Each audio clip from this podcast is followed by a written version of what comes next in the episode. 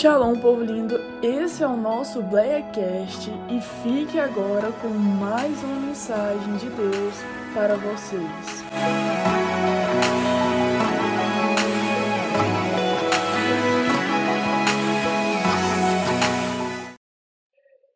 Glória a Deus! Você está feliz com Jesus? Você ama a Deus? Glória a Deus. Quero te dizer, Jesus te ama também. Amém? Você é amado por Deus? Senta um pouquinho, você que está em pé, à vontade. Você está na casa do Pai, amém? Bom, é, em primeiro lugar, prazer estar aqui com vocês mais uma vez falando sobre o amor de Deus, falando sobre aquilo que Deus tem compartilhado nos nossos corações. E nós tivemos aqui na última segunda de primeira e compartilhamos algo que Deus tem ministrado no meu coração e eu queria partir do ponto que a gente finalizou lá. É, Deus está fazendo uma obra nesse lugar, amém? Fala assim: Eu sou o objeto da obra de Deus. Deus está fazendo uma obra nas nossas vidas. Eu creio que essa reforma que vai começar, que já começou através da, da, da manifestação dos irmãos aí, na contribuição dos irmãos, ela só é o princípio daquilo que também está se movendo no plano espiritual. Amém? Você crê nisso?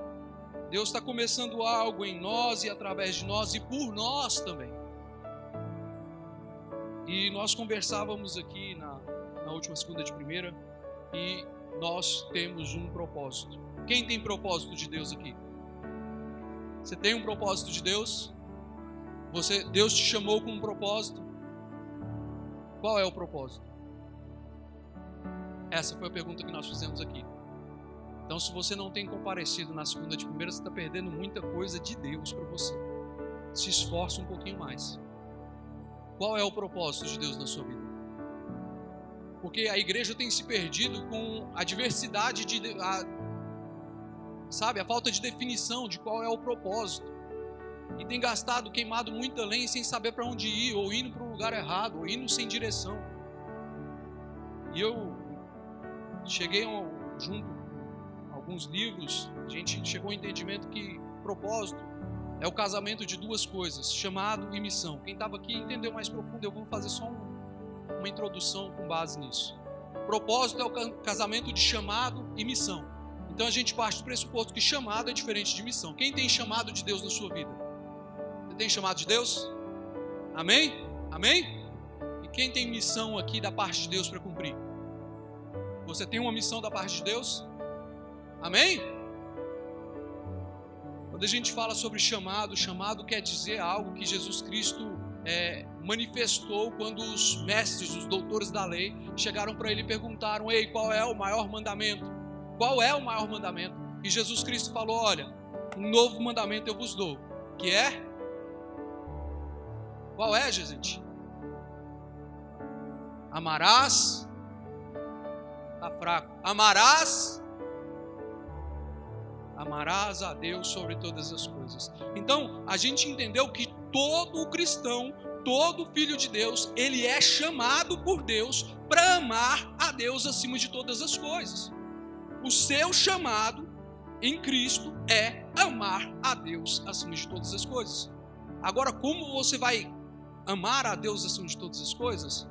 Aí isso daí vai conforme você se expressa. Ah, adorando, ministrando louvor, é, devocionais de oração, devocionais da palavra, jejuns, não sei, obedecendo, não sei. E aí a gente tem uma missão. E Jesus Cristo ele completa o versículo ele falando assim: de igual modo, você tem que amar o teu próximo como essa é a sua missão.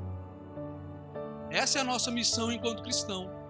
Cristo nos chamou para amar a Deus e nos comissionou, nos colocou numa missão juntamente com Ele para amar o nosso próximo. Como você vai amar o seu próximo? Não sei. Orando por ele, andando com ele, ouvindo ele. Tem muita gente padecendo porque não tem gente para ouvir. Gastando tempo, aconselhando em Cristo.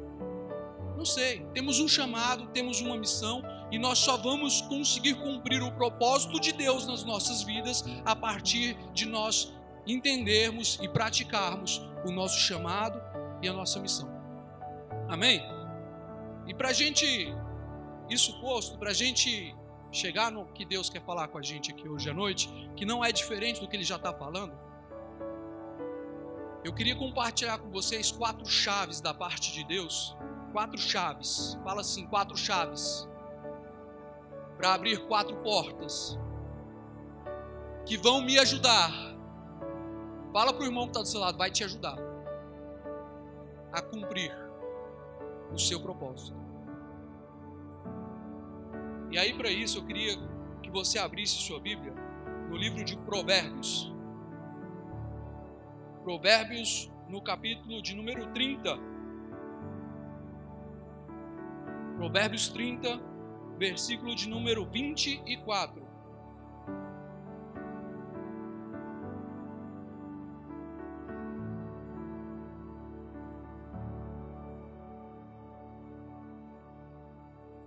Provérbios 30, 24.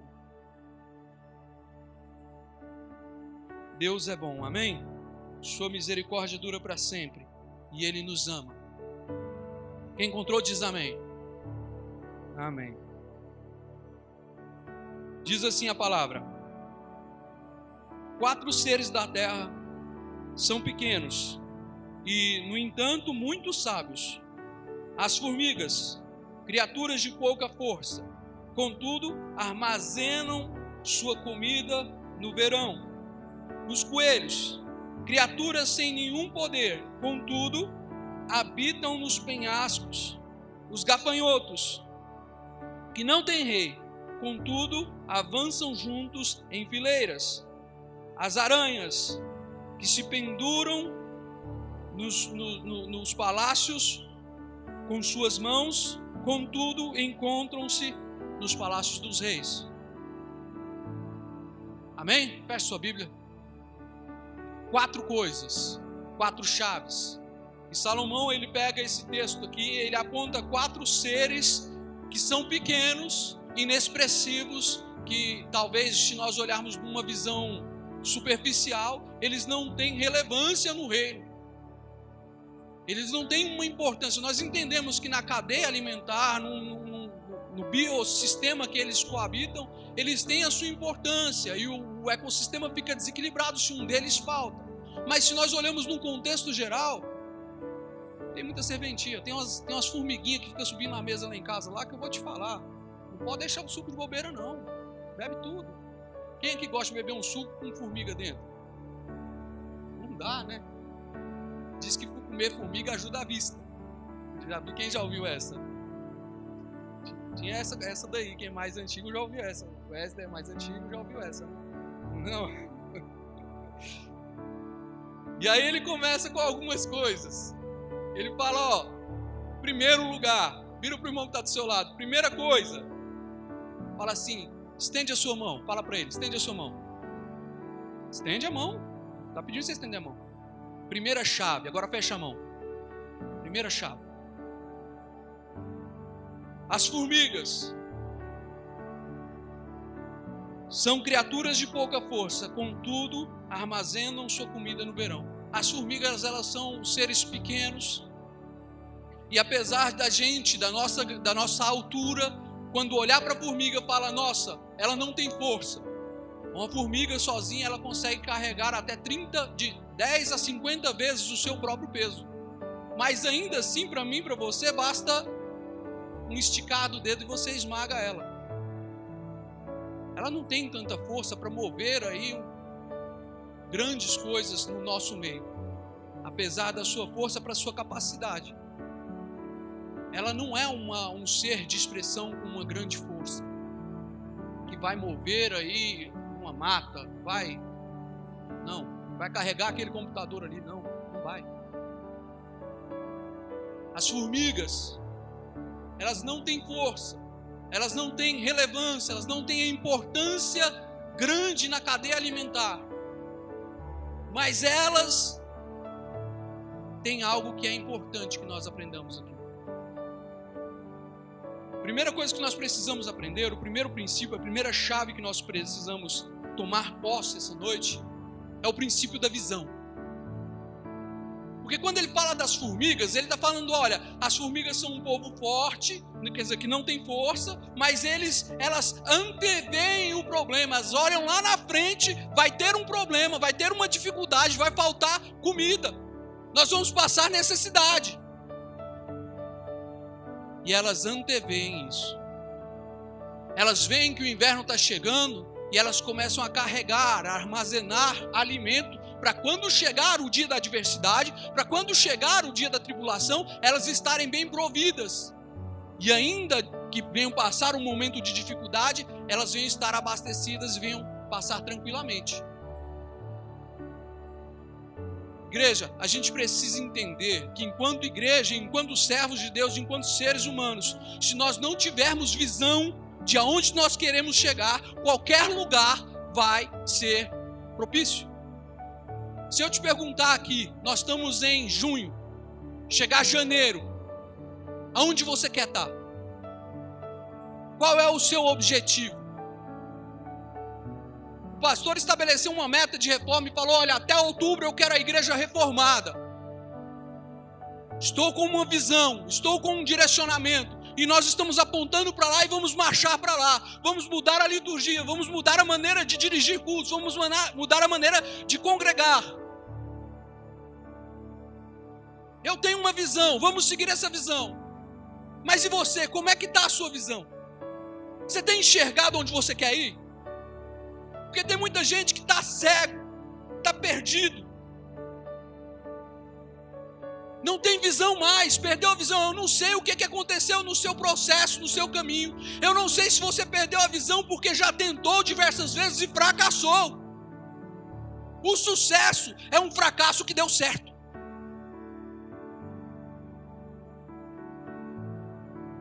O sucesso é um fracasso que deu certo. Tem muita gente que está com um carro legal, está com uma estrutura boa, sabe? Revisionado, em dia, tanque cheio, mas não tem destino. Ou das vezes até tem destino, mas o destino está errado. Sabe quando você pega o GPS e marca o lugar errado? Queimou combustível aí, está caro o combustível. Está subindo o preço. Hoje de manhã eu estava no serviço, Falaram que vai subir mais um pouco. Não dá para queimar à toa. Tem gente queimando lenha à toa, tem gente queimando combustível à toa, andando sem direção, andando sem destino, andando sem visão, andando cego por aí. E está consumindo energia à toa. Porque não vai chegar a lugar nenhum.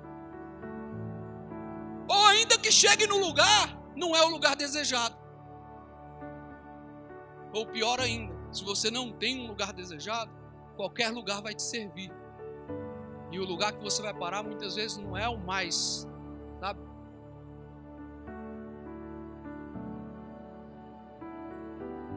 Eu quero te dizer, Deus tem um renovo de visão aqui essa noite sobre nós. Deus quer renovar a nossa visão para que nós possamos nos preparar, assim como Salomão conseguiu enxergar nas formigas, que Deus venha restaurar a nossa vista, para que nós possamos ter a capacidade que outrora nos foi roubada de sonhar, de antever, de nos preparar. Deus tem uma visão nova para você aqui essa noite. Sucesso. Muitos de nós queremos ser bem-sucedidos, queremos ser reconhecidos, queremos ter ser relevantes. Relevante parte do pressuposto que você está em alto relevo, que você está em destaque, que você é um ponto de referência. Muitos querem isso. Mas o sucesso ele é a junção, ela é a união, é a intersecção entre dois caminhos. O sucesso é a intersecção entre dois caminhos. É o caminho da preparação, mas o caminho da oportunidade. A oportunidade vem. Uma hora ela vem. Mas você está pronto? Você está pronto? Eu tinha uma professora de biologia, algum tempo atrás, e ela falava o seguinte, e ela falou isso para mim e eu nunca esqueci. A oportunidade só favorece quem está preparado. Tem muita gente querendo ser um pregador, querendo ser um ministro de louvor, tem muita gente querendo ser bem sucedido no, nos estudos, na empresa, na família, tem muita gente querendo ser bem sucedida como igreja, tem muita gente querendo ser bem sucedida, mas não se prepara para isso. Não tem preparação. Fica esperando a oportunidade chegar e quando chega passa, porque você não está pronto para agarrar. E se você agarrar, você vai converter aquilo que seria bênção em maldição. Tem gente que está pedindo, Deus, eu quero um carro, eu quero um carro, eu quero um carro. Antes, tinha visão no carro, mantinha os olhos em Deus, mas não se preparou. Não se preparou. A oportunidade veio, ele até fez um esforço, conseguiu o carro, mas perdeu o direcionamento em Deus. Pastor da igreja. Tem gente que queria um trabalho. E os olhos estavam fitos no trabalho. E buscava Deus até conseguir o trabalho. E quando consegue o trabalho, perde a religião, perde a igreja. Religião a gente tem que perder mesmo. Mas perde o relacionamento com Deus. Porque a visão está fraca porque é uma visão que está se perdendo, não está debaixo de um direcionamento de Deus. Ei, Deus quer nos direcionar a ter uma visão conforme Ele enxerga. Preparação e oportunidade. Olha só. Quantos aqui conhecem a história de Josué e Caleb e mais os outros dez espias? Quem conhece? Você conhece? Eles foram mandados para espiar a terra de Canaã, para vigiar e dar um parecer para Moisés do que eles acharam da terra. Josué e Caleb, eles chegam para Moisés e falam o quê? A terra é? Mana leite e? Os outros dez falam o quê? Ô oh, terrinha, só tem gigante lá, Moisés, dá não. Moisés, Terra não é lá essas coisas não. Sabe? Tem gente que vai chegar para você só com uma resposta negativa. Mas se você tiver a visão firmada em Cristo, o que ele prometeu vai cumprir na sua vida. A palavra dele não volta vazia. Josué e Caleb entendeu que a palavra era de Deus, que a terra manava leite e mel. Eles viram os gigantes, eles viram os guerreiros que tinham lá, mas eles entenderam: Deus prometeu, Deus vai cumprir. A terra é boa. Afia a tua visão. Não desiste no meio do caminho. Perguntinha bobinha. Você conhece o nome de Josué e Caleb? Me fala o nome de um dos dez outros. Esse tinha nome. Fala para mim o nome de um deles. Quer ser bem sucedido? Quer ser relevante? A igreja de Cristo foi chamada para ser bem-sucedida em Cristo, foi chamada para ser relevante em Cristo, foi chamada para ser diferença em Cristo. Você foi chamado para ser diferença em Cristo, em todas as áreas da sua vida. Tenha visão. Olha lá para frente, se planeja. Faça planos. Sabe, muitas vezes a gente entende que está passando por luta, e eu fiz plano, presbítero, eu me preparei, eu, eu sabe. Mas aí as lutas vêm e você começa a desistir. Eu não, ah, não vai dar certo não, esse trem já está virando para o outro lado, não sei não, hein. Sei não. Pensa se fosse assim que José tivesse pensado. Deus deu uma visão sobre José do Egito. Ele deu uma visão sobre ele, ele fez ele enxergar quem ele queria, quem ele era em Deus. E aí José, ele acreditava no propósito de Deus, acreditava na visão que Deus tinha derramado sobre a vida dele, e ele se dispõe. O que acontece com José? Ele é vendido como escravo pelos próprios irmãos. Aí ele é vendido como escravo e vai parar no Egito. Aí ele está no Egito, ele começa a servir na casa do Potifar e ele começa a governar na casa de Potifar. É isso, não é? E aí ele governando, ele é traído, não é? Hã? Ele é traído. Estava começando a dar tudo certo. E aí ele vem e é traído.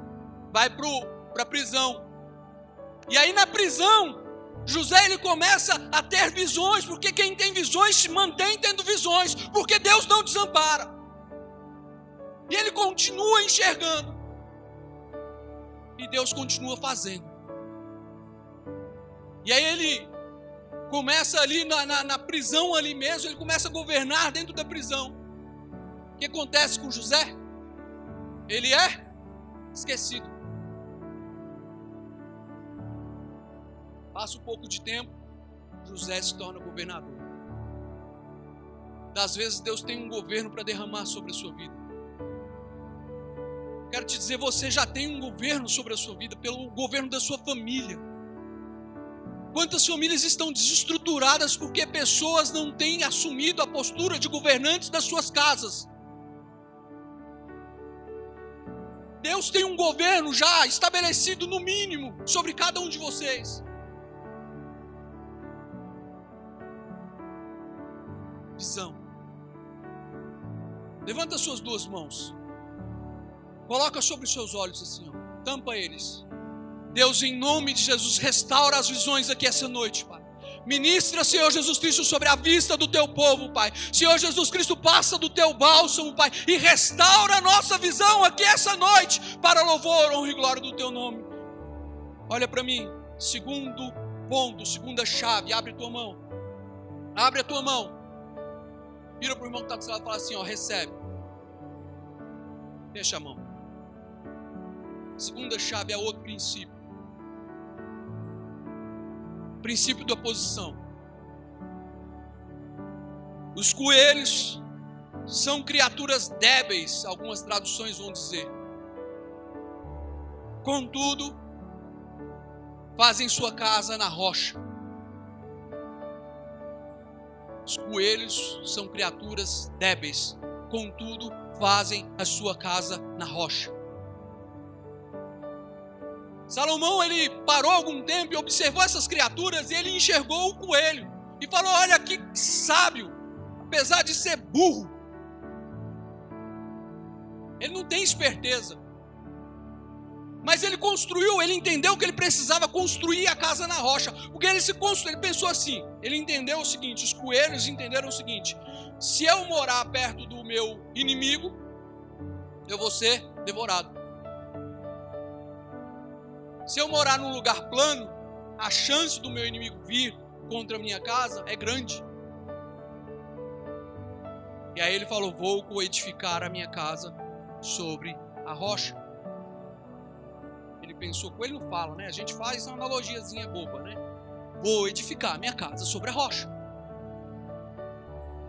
E os coelhos selvagens, eles põem as suas casas, eles fazem as suas tocas nos penhascos ali, na, nas rochas ali, porque é mais difícil o acesso dos predadores. Princípio da posição. E muita gente, muitos de nós, até temos visão, sabe? Até conseguimos enxergar. Você talvez já tenha uma visão. Você está falando, presbítero, você está falando de visão, mas Deus tem me, me, mostrado o caminho. Eu sei que lá na frente, daqui a um ano, eu sei onde eu quero estar, tá, eu sei o que eu quero estar tá fazendo, eu sei como é que vai acontecer. Mas não tem posicionamento. Então não adianta eu ter visão se eu não me posicionar. A gente esquece que é preciso que a árvore cresça para baixo antes de crescer para cima, ela tem que estar estabilizada. A gente vê aquelas árvores frondosas, bonitas, da copa alta, fala que bonito. E poucos de nós paramos para raciocinar que o que é manifestado no secreto é o que vai prover a altura da árvore. Posicionamento. Tem muitas pessoas que estão com a casa desestruturada, que estão com a casa, sabe? Eu quero te dizer aqui essa noite: os seus filhos vão aonde você não foi, os seus filhos vão crescer além do que você cresceu. A sua casa vai prosperar, você vai ser fiel, você vai ser firme. Ei, eu quero te dizer: o seu, o seu teto vai ser trampolim para os seus filhos. Mas é preciso uma casa bem estruturada. É preciso uma casa firme. É um preciso colocar a casa na rocha. É preciso colocar a casa na rocha para que nós tenhamos estabilidade. Porque mais importante do que a gente começar qualquer empreitada é a gente terminar. Amém? Mais importante, olha, eu comecei tal coisa. Mais importante do que você começar qualquer empreitada é você ter a certeza que você vai concluir ela. Quem aqui já fez dieta? Não se envergonhe, vem comigo. Quem aqui já fez dieta? Isso aqui, irmãos, nasceu comigo não. Irmã, estamos na luta. Te falar, viu? Quantos de nós paramos no meio do caminho? Ah, vai chegar aí, final do ano eu tô de férias. Quero ir lá para, sei lá, fazer aquele projetinho verão, tá com shape bacaninha, para não passar vergonha com a barriguinha para fora. Né, o Elis, pro irmão não ficar dando tapinha na barriga da gente. Quantos de nós paramos no meio do caminho, não conseguimos chegar ao final do nosso objetivo? Você tem uma visão você planejou, eu quero perder tantos quilos, eu quero perder tal gordura, eu quero perder assim, assim, assado. Chega no meio do caminho, você para. A pergunta é: por que, que eu não consigo romper e ir até o final dos meus objetivos? Talvez você tenha visão, mas você não está alcançando o fim, porque você não tem constância. Porque nós não conseguimos ser constantes. Melhor do que começar é ter certeza que nós vamos terminar, é permanecer até concluir. Coloque sua casa na rocha. Você vai ter firmeza para alcançar aquilo que está na visão em Cristo. Você tem uma visão, você tem uma casa. Talvez você está aqui falando assim, mas a minha casa ela é desestruturada. Minha, meu, meu esposo, minha esposa não serve a Deus. Não se entristeça por isso. Ah, meus filhos deixaram de ir à igreja, meus filhos pararam de ir à igreja. Ah, meus pais não vão à igreja. Eu quero te dizer, coloque-se na posição e Deus vai ser através de você para salvar a tua casa. Crê no Senhor e será salvo tu e tua casa. Quando fala crê no Senhor, é se posicione na rocha. A rocha é Jesus Cristo se posicione, tome uma postura. Eu aprendi um princípio essa semana. Só pode te parar. Vira para quem está do seu lado, porque isso é forte. Vira para quem está perto de você. Fala assim: ó, só pode te parar aquilo que te move. Fala para outra pessoa, porque isso tem que ficar gravado no seu coração.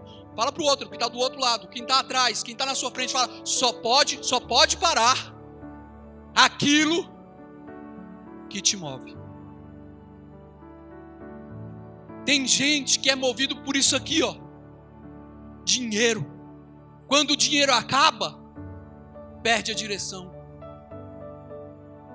Tem gente que é movido pelos relacionamentos. Ah, acabou o namoro, eu não consigo mais me mover. Tem gente que é movido. O que é que te move? O que é que te move?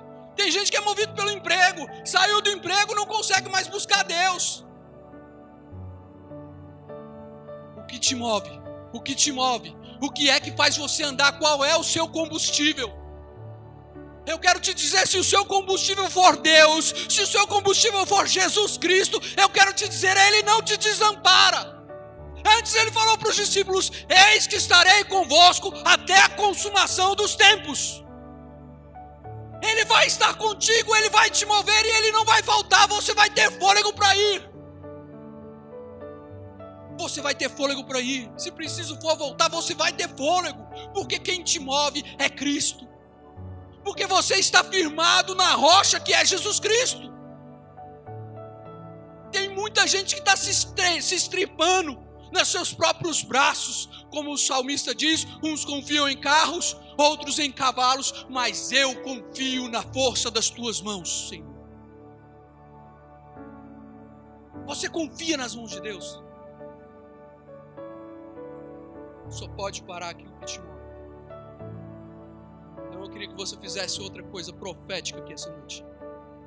Deus está liberando palavras sobre as suas vidas, sobre as nossas vidas de modo que nós, nós sair daqui diferentes ao modo qual nós entramos. A obra do Senhor vai começar, já começou e vai se estabelecer, vai trilhar sobre as nossas vidas. E nós vamos encontrar diferencial nos nossos corações, porque ninguém vai parar você.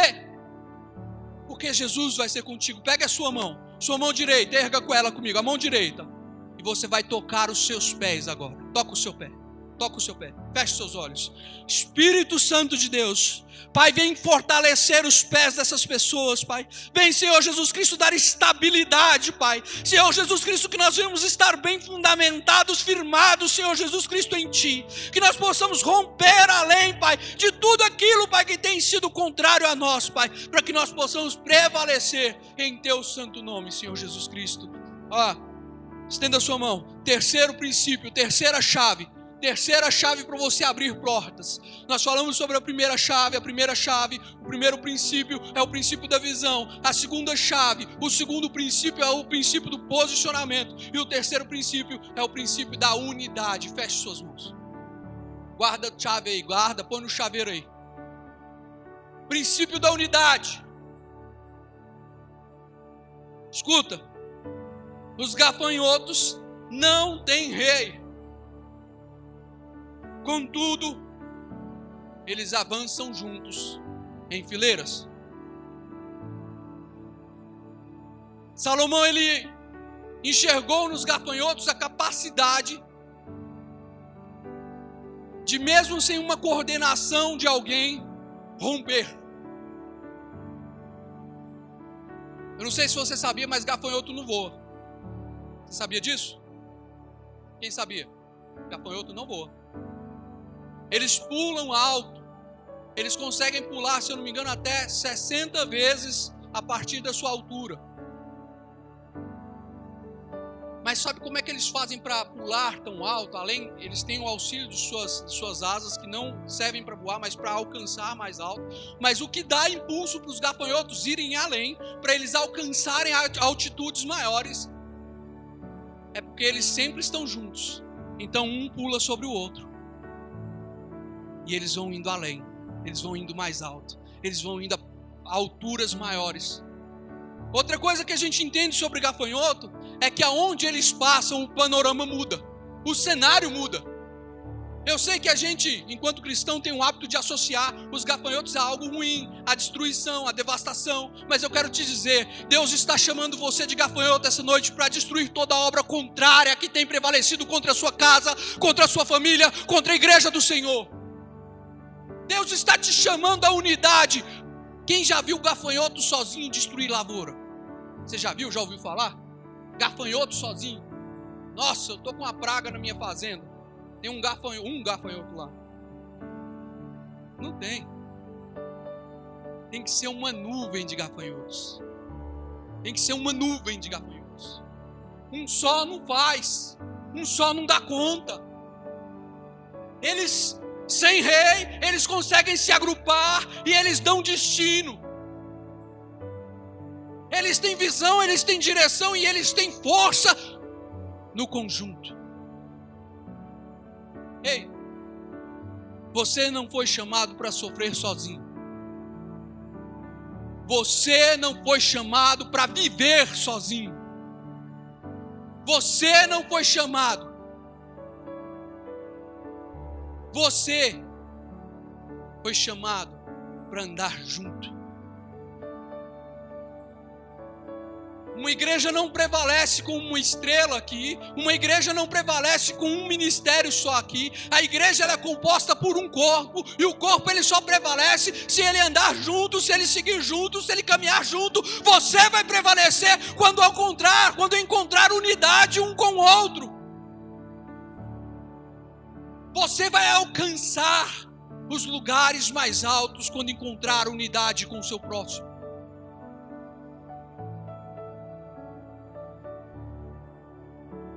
Temos uma missão, amar o nosso próximo.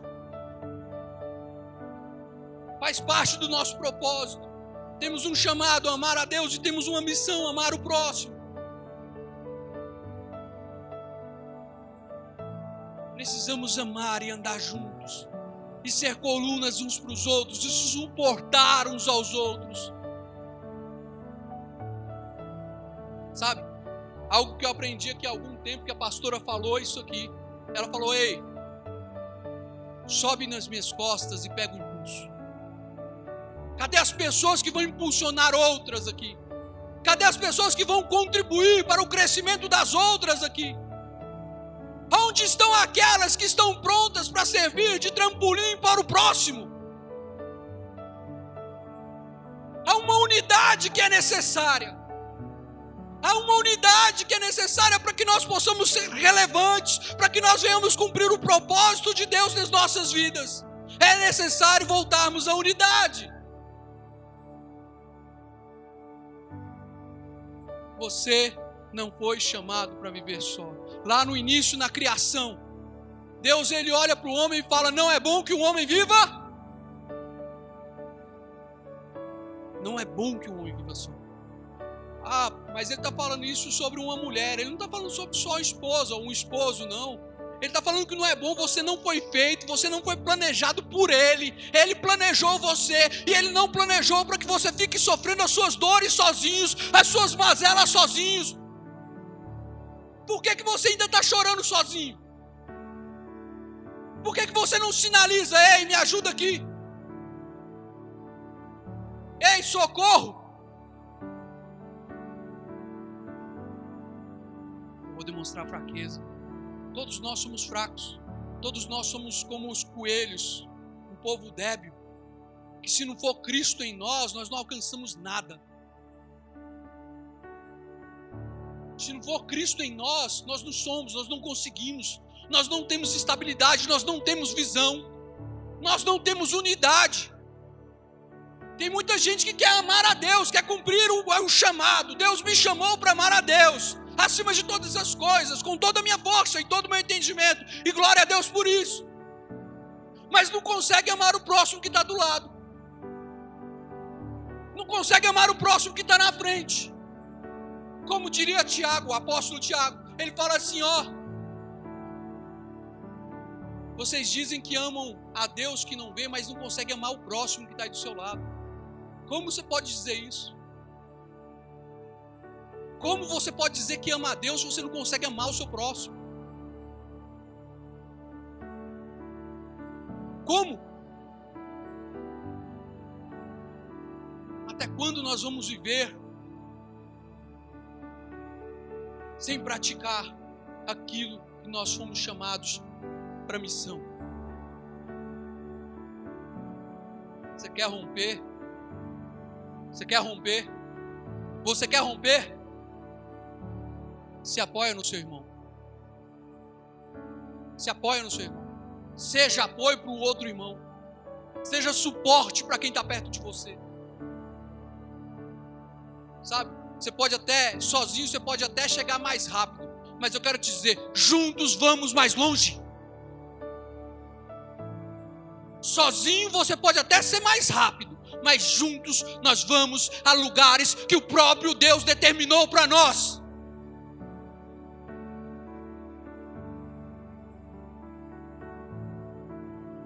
Primeira chave, a chave da visão. Precisamos enxergar. Segunda chave, chave da, da, da posição. Terceira chave, chave da união. Estende a sua mão.